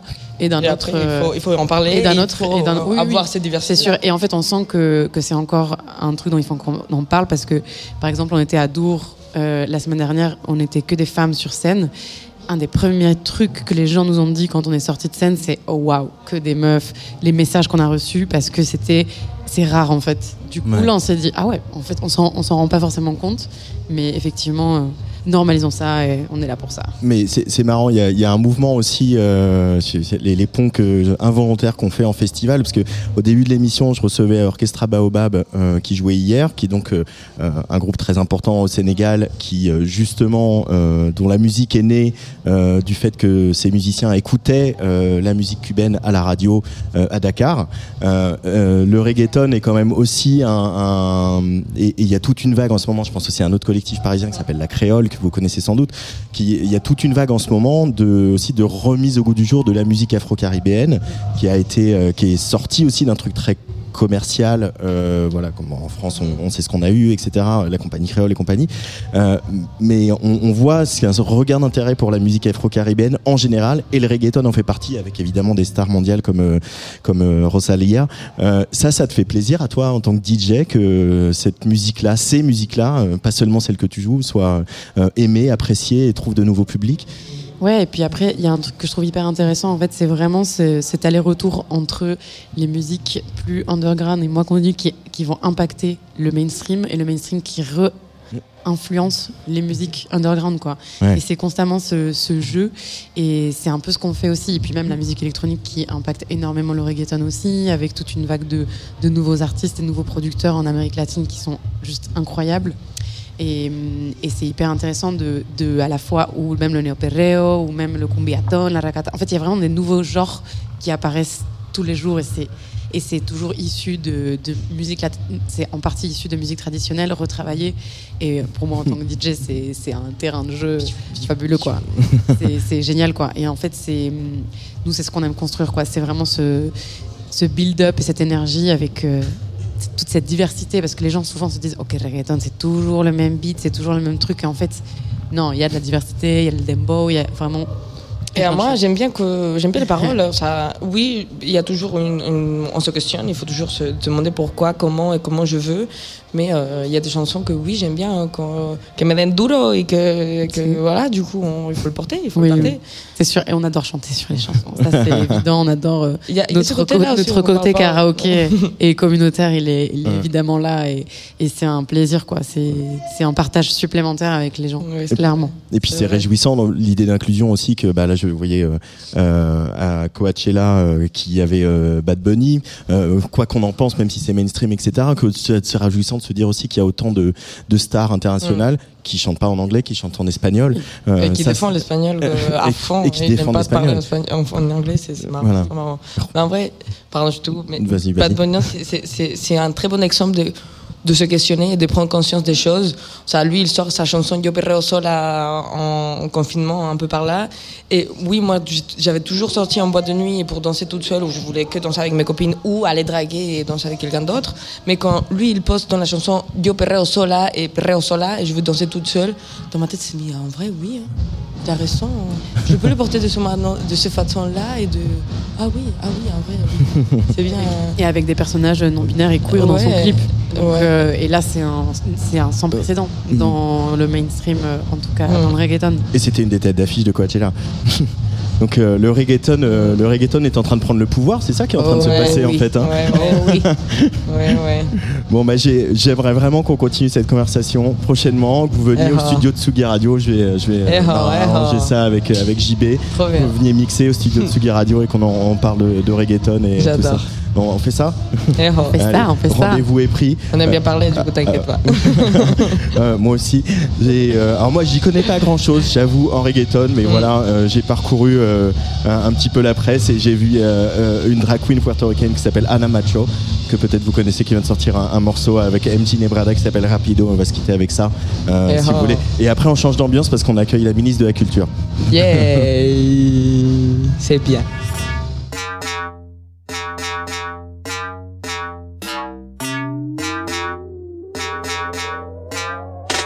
Viviendo rápido, pa' perrearte rápido, enrolando rápido, pa' fumarlo rápido. Estoy subiendo rápido, pa' bajarle rápido. Quiero chavo rápido, pa' embicharme rápido. Estoy viviendo rápido, pa' perrearte rápido, enrolando rápido, pa' fumarlo rápido. Estoy subiendo rápido, pa' bajarle rápido. Quiero chavo rápido, pa' embicharme rápido. Ese bicho es mío, no comparto. Bailame la disco y te lo parto. Mírame a la cara mientras te doy contacto. Escribe que esta noche va a romperle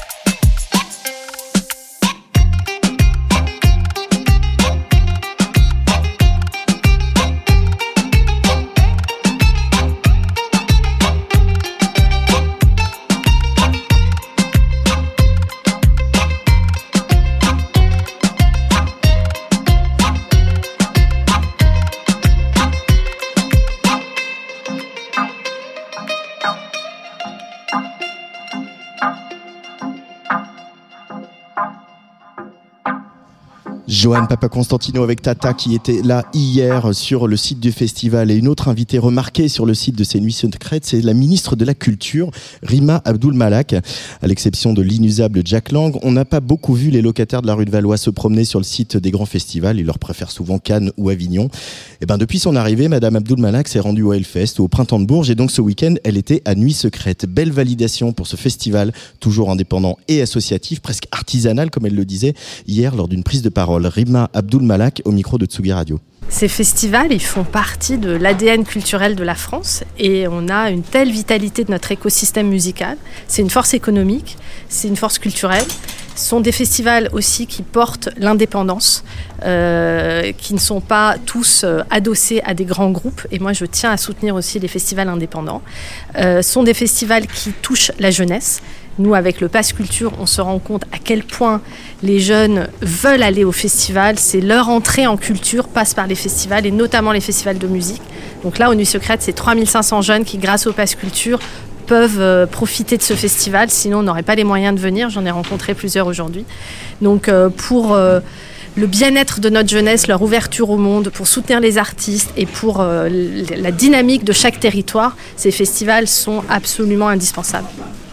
L'économie de la musique, elle a vécu pas mal de soubresauts et encore, euh, c'est encore le cas. On est quand même pas mal attaqué par euh, euh, les GAFAM et les grandes plateformes de streaming. Comment l'État et le gouvernement comptent voilà, soutenir les acteurs, les indépendants et aussi les gros qui ont aussi besoin d'être soutenus dans les prochains mois pour stabiliser l'économie de l'industrie musicale en France? Alors, il s'est passé un événement très important il y a presque trois ans, c'est la création du Centre national de la musique, et un organisme qu'on attendait depuis ouf, au moins dix ans. Et euh, qu'on est euh, sous l'impulsion d'Emmanuel Macron qu'on a réussi à créer juste avant le déclenchement de la pandémie. Et c'est aujourd'hui la maison commune de la musique, euh, comme le CNC l'est pour le cinéma. C'était très important d'avoir cette structure qui fédère l'ensemble du champ de la musique, musique classique comme musique actuelle, et qui accompagne les transformations de ce secteur face à toutes ces révolutions sociétales, transition écologique, numérique, etc. Aujourd'hui, on a un enjeu qui est d'aller encore plus loin, d'être dans l'acte 2 du Centre national de la musique et de sécuriser, développer ces financements pour soutenir encore plus la diversité, soutenir encore plus la place des femmes dans la musique, soutenir les festivals indépendants, soutenir l'export vers l'international de nos artistes, de nos talents. Euh, et pour ça, on a euh, demandé au sénateur Julien Bargeton de faire euh, des propositions de comment euh, financer et développer la filière musicale. Parmi ces propositions, il y a euh, une particulièrement qui est en débat en ce moment, qui est celle de faire contribuer les plateformes de streaming, qu'elles soient gratuites ou payantes, que ce soit YouTube, TikTok, Spotify, Deezer, etc., pour qu'elles contribuent au financement global de la musique via le Centre national de la musique, parce qu'aujourd'hui, le marché qui est en croissance, c'est le marché du streaming. Donc c'est une proposition qu'on est en train de discuter avec l'ensemble de la filière, qui fera l'objet d'un débat parlementaire à la fin du mois de septembre. C'est une des pistes pour euh, développer des nouveaux financements pour cette filière et lui permettre de répondre à tous les défis de demain. Il y a un- une question aussi sur euh, les publics. Vous en parliez des publics par rapport au pass culture. Euh, les très jeunes aussi découvrent la musique principalement sur TikTok, sur YouTube, etc. Comment on refait l'éducation du public à la musique, au fait qu'elle n'est pas gratuite, au fait que euh, il y a une économie derrière avec des gens qui en vivent? Est-ce que euh, voilà, vous avez travaillé avec le nouveau ministre de l'Éducation nationale à, à- à éduquer ces, ces jeunes publics sur la, la musique et comment la consommer? C'est sûr que ça commence dès l'école, dès la primaire en fait, de euh, comprendre euh, euh, l'importance déjà de la musique, le temps que ça nécessite, le travail que ça représente. Au collège, de commencer à découvrir les métiers de la musique, parce que c'est à partir de la cinquième, quatrième et surtout en troisième, avec les stages de troisième, qu'on peut découvrir aussi ces métiers. Et avec le Pass Culture, qu'il soit collectif dès le collège, on va l'ouvrir dès la sixième en septembre, ou le Pass Culture individuel à 18 ans, on met en place de plus en plus les découvertes des métiers.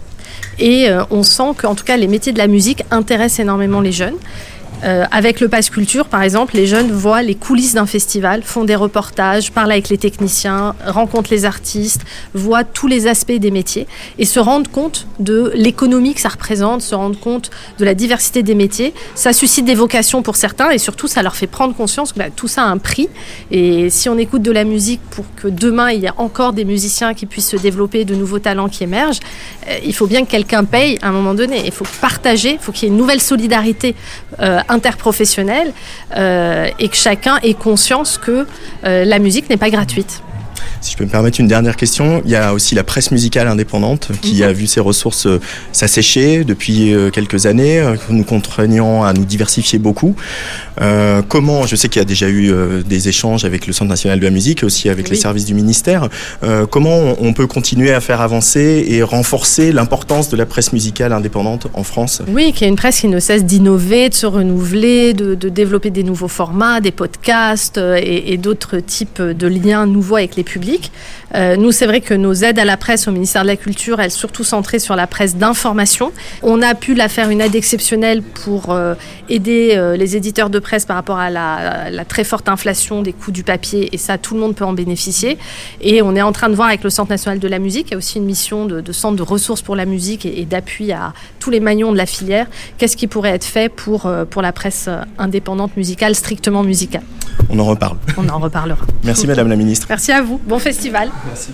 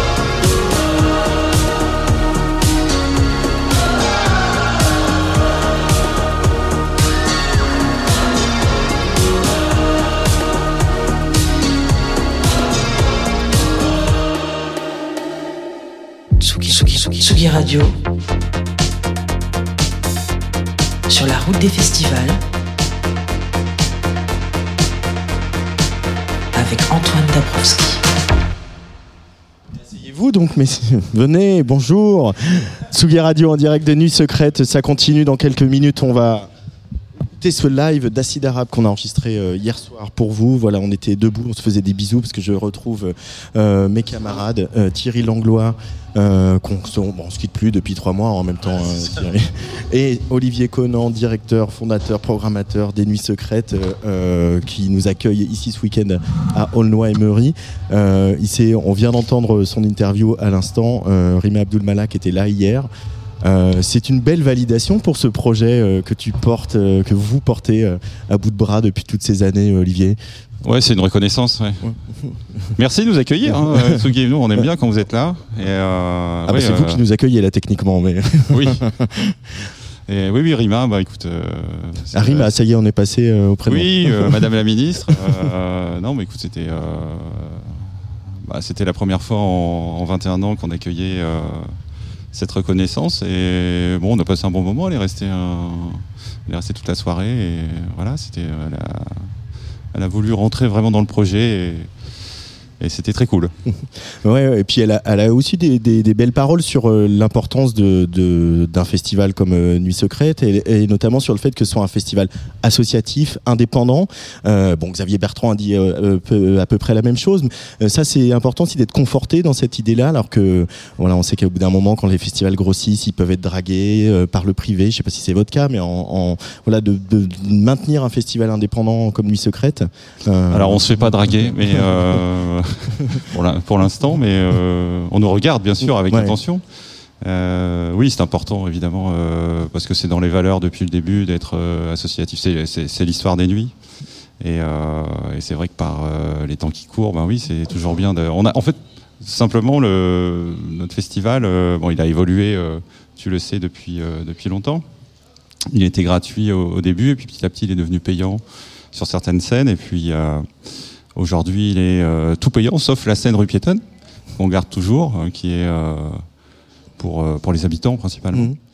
Et euh, donc évidemment il y a plus de recettes de billetterie qu'avant, mais on a toujours besoin de, de financement public.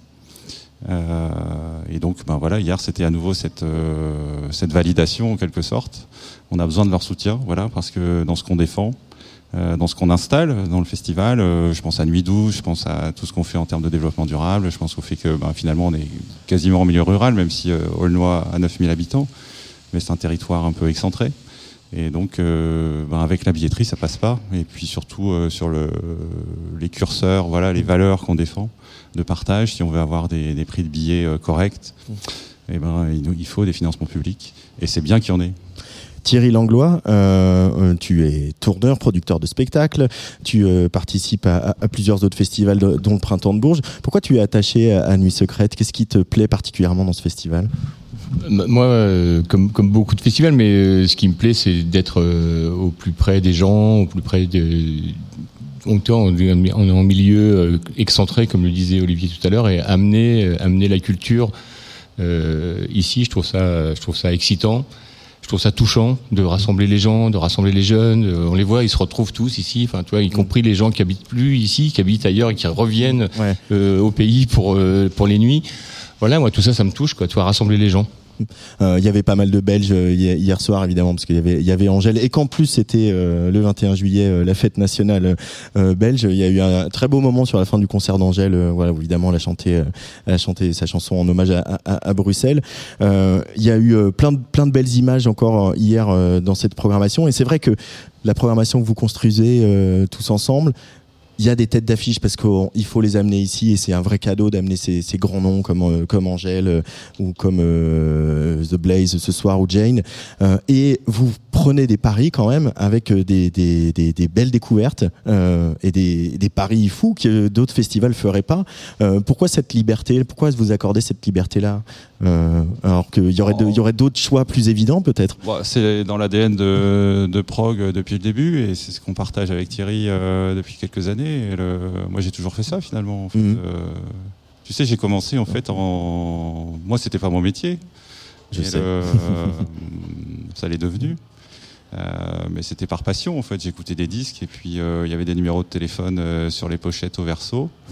Et puis euh, j'ai commencé à appeler euh, des gens comme ça, mais euh, voilà. Mm. Bon, alors ça remonte à un petit peu de temps maintenant les numéros de téléphone. Les numéros de téléphone Il y en a plus trop sur les hein. pochettes, mais euh, j'ai vraiment Et commencé comme ça. pochettes. Il y a plus de Il y a plus pochettes. de pochettes Voilà. déjà, ouais. Maintenant il y a des mails des fois, mais euh, voilà donc c'est vraiment euh, par passion musicale et c'est l'idée c'était d'inviter euh, et c'est toujours le cas des artistes qui dont on aime l'univers, Mm. qui ont envie de défendre sur scène, euh, qui ont peut-être une actualité souvent et qui ont envie de défendre leur album sur scène. Et euh, voilà, donc avant tout, ce sont des artistes qu'on écoute, qu'on aime et qu'on a envie d'accueillir chez nous. hein. Le- moi, j'ai, voilà, ça a commencé comme ça. euh, j'écoutais des disques dans ma chambre et puis je rêvais par la fenêtre en me disant tiens, j'aimerais bien euh, le rencontrer, etc. tu vois. Tout simplement. Et, et- c'est une raison de plus pour être soutenu par les pouvoirs publics, tu vois. Et, et aussi, euh, si on fait pas ça, on va pas renouveler aussi nos artistes. Je regardais tout à l'heure la programmation 2018 et Angèle, elle est en tout petit. Bah, c'est- ouais, Tu vois c'est un- ouais, Donc tu vois, et ouais, c'est ça aussi, ça nous fait, ça nous, ça nous éclate en fait finalement. T'as besoin, as besoin des, des éclaireurs pour que les gens sachent un peu euh, Mm. de quoi on parle, mais au milieu, il faut les surprendre. Hier soir, Train Fantôme, ça a surpris tout le monde. Quoi. Train fantôme a, Voilà. tu as marqué des points très Voilà. clairement. Euh, ça, ça va être un peu la sensation euh, des mois qui viennent. On peut parier, on peut prendre des paris. Ouais, ouais, ouais, je suis assez d'accord. quoi. Euh, et puis euh, il y a aussi euh, des projets euh, un peu ovni, euh, comme Little Big hier soir, qui aussi a marqué des points que je pense qu'on va en entendre parler. Ouais. Euh, c'est un- voilà, ce duo de Saint-Pétersbourg qui est exilé à, à Los Angeles. Je, je me demandais pas de mettre une étiquette sur cette musique, j'en suis absolument incapable. En revanche, il y a un truc hyper festif, hyper joyeux et en Ouais. même temps contestataire, etc. Euh, les amener ici aussi. Aussi, on en parle souvent à Bourges, Thierry, hein, faire venir euh, des artistes de loin. euh, euh, Aujourd'hui, c'est devenu de plus en plus compliqué. Ouais. Justement, ici, on prend le dire, on, peut- on fait des paris sur euh, ceux de loin qui vont devenir les, les plus forts euh, dans pas longtemps. C'est ça l'enjeu Je sais pas si c'était le type de pari qu'on avait sur Little Big, c'était aussi un peu l'idée de, de mélanger, les, enfin, de, de sortir un peu de nos précarés, d'avoir euh, des, choses différentes. hein, surtout. Mm. Parce que Little Big, on les a déjà vus par le passé euh, sur d'au- sur d'autres événements. Mais... Non, mais ça ramène une énergie particulière, comme euh, j'aime bien, j'aime bien dire, euh, voilà, il y a de la classe et de la crasse quoi, dans Mm. notre programmation. tu vois. Et le- voilà, donc euh, on s'interdit rien vraiment en fait. C'est faire Euh, Orchestra Baobab hier, cœur, voilà. Et l'idée hier, c'était effectivement de commencer par un parfum d'Afrique, euh, derrière de mettre Salut c'est cool euh, à 17h30, et euh, eux-mêmes ça leur posait question, Ouais. savoir comment ça allait réagir, mais En, on, en on même se, temps que on se disait que ça allait être tout de suite euh, la, la, la fiesta, et c'est ce qu'on veut. C'était incroyable. Et c'est bien à 17h30 d'avoir des trucs comme ça, et puis derrière la soirée s'emballe, et puis, Mm. et puis voilà. Euh, ce public, il est fou aussi quand même, Olivier. C'est un, vrai bijou le public ici. Bah, C'est pour ça qu'on le fait en fait, Ouais. hein, parce que toute l'année tu réfléchis à la programmation, tu te demandes comment ça Bon, va se passer, et puis en fait, euh, voilà, tu, tu, tu prends toute l'énergie euh, sur, sur scène euh, ou, ou dans le public. Enfin voilà, tu, tu, tu la prends et c'est le moment de vérité, et c'est ce qu'on aime. Il, parce qu'il ouais, il est, il a, moi, il- je, peux- je le compare au public breton des vieilles charrues, mais c'est-à-dire qu'à partir du moment où les artistes sont là pour de vrai, qui sont généreux, etc., il leur envoie un truc euh, au centuple. Instantané. C'est instantané, c'est incroyable, hein, ça, cette, euh, cette énergie du public, même là sur Acide Arabe euh, hier soir. euh, Alors il Euh, paraît que ouais. le public du Nord est particulier. Alors voilà. je sais pas, moi je suis du Nord, donc j'ai du mal à. Est-ce que tu es particulier, Olivier Euh, à, à toi de me le dire. Mais le, euh, en tout cas, les artistes nous le disent souvent. Ouais. Et, euh, que bon voilà, il y a une énergie particulière. euh, alors c'est valable à Lille, partout dans la région, mais plus largement pour revenir sur, tu vois, sur les questions d'Angèle, de l'homme pâle, de- des têtes d'affiche. ben, le- L'enjeu des nuits, c'est aussi de de, de- de- de permettre à ces artistes-là de jouer ailleurs que dans les zéniths. Mm. Euh, tu vois, et que les gens soient pas obligés de prendre leur bagnole pour faire une heure, euh, payer 60 balles et C'est ça. Il n'y a pas de zénith, donc comme ça, ça Pas règle le encore, problème. mais même s'il y a une belle salle. Il y a euh, une belle salle dans laquelle voilà. on se trouve ici. euh, Mais voilà, donc euh, c'est ça aussi l'enjeu des festivals en France, tu vois, c'est de, de- finalement d'irriguer et puis euh, Rapprocher les artistes de leur du, du public. Quoi. Euh, et ce, ce festival avec ce nouveau site, alors qui est, voilà, c'est la deuxième année de cette configuration avec euh, voilà le camping qu'entoure en, en quelque On sorte va le la- garder, la, hein. la grande scène. C'est ça, c'était ma question. Est-ce que euh, du coup là vous avez retrouvé vos marques et le, vous, avez la sensation que le site fonctionne bien et que il y a quelque chose de d'harmonieux dans, dans cette configuration? Bon, en tout cas, ça matche bien et le public s'y retrouve et euh, c'est assez plaisant. Et puis surtout, le, ce changement de site, il nous a permis d'accueillir les gens de manière plus confortable, de manière plus vaste, tout en, ayant, en étant sur euh, à peu près une même jauge qu'auparavant. Et, euh, et puis c'est très pratique et on a beaucoup de retours positifs puisque Mm. le, entre le camping et la main stage, tu as juste une barrière Eras, donc c'est pas comme d'autres festivals où tu marches des kilomètres. Et ça, c'est euh, très apprécié, c'est un point fort du festival. Les Puis après, il y, a le, il y a le design global, tu vois. Ouais. Il y a le, je pense qu'on, voilà, il est très apprécié parce qu'on sent, euh, voilà, une certaine euh, esthétique, une certaine saveur. euh, Ces murs de paille qui remplacent euh, Voilà, les barrières Eras, ou qui cachent les barrières Eras. la paille, en même temps, tu as, un gonflable qu'on a vu à Coachella. Bon, voilà, c'est tous les paradoxes du Nord. Mais non, bah pas, on a dit pas Coachella, pas Ibiza, Aulnois. c'est ça qu'on a dit, non C'est ça, oui. C'était parti d'une blague, et puis finalement, on l'a retenu. et je pense que ça nous correspond bien, en fait. Un de vos slogans. Ouais. Ouais. Ouais, il y a- on sent qu'il y a beaucoup de, de- aussi de, ouais, de légèreté et de pas de prise de tête. Il n'y a pas de snobisme ici euh, à, à Nuit Secrète. Euh, Ah, ouais, enfin, je- encore une fois, c'est à vous à, à nous le dire. Après, le- Je te le dis, tu vois. on est ambitieux, Mm. euh, exigeant dans la programmation, euh, dans la manière dont on accueille les gens. On fait attention à, à- à tout ça. Tu vois, il y a le dispositif Nuit douce. euh, tout- voilà, les, on travaille avec des producteurs locaux. On mange bien. prestataires, voilà, on mange bien, on fait, on fait attention à tout ça parce qu'on veut que la fête soit complète et, et belle. Et euh, il semblerait que bon voilà les gens s'y retrouvent et euh, voilà il y a une attention sur la déco, sur la scéno. euh, on fait gaffe à tout en fait. Et, euh, et après bah, une fois que c'est que c'est parti, bah, on lâche les chevaux et puis euh, les gens s'en emparent. Euh, je vous ai pas trop vu euh, danser sur le premier set de Perros ou Prémo, euh, les gars. Je vous ai pas vu twerker. On, on se retrouve sur le deuxième à 20h30 En fait on était avec Eddie Depreto. un, un des parcours secrets. Voilà un des parcours. Euh, les parcours qui ont euh, un peu évolué cette année aussi, puisque tout se fait à, à pied. Euh, alors qu'avant, voilà, historiquement, vous mettiez les gens dans des bus. euh, euh, Oui, alors on en a etc. fait en vélo, on en a fait, euh, on en a fait en bus, on en a fait en vélo cette année à pied. Euh, là, on les, on les a remis sur le même week-end que les nuits, puisque l'an dernier c'était un week-end avant. Bon voilà, on varie les plaisirs, ça dépend des, des idées, des envies. Euh, faut surprendre. Hum. Et ce qui surprend aussi, c'est euh, un, un camarade qui sera demain dans un parcours secret qui est annoncé pour le coup et qui est complet.